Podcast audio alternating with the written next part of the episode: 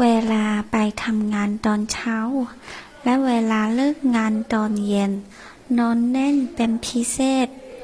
早上上班和晚上下班的时候车特别挤ทำงาน上班เลิกงาน下班แน่น拥挤的พิเศษ特别的特殊的ทำงานพิเศษ兼职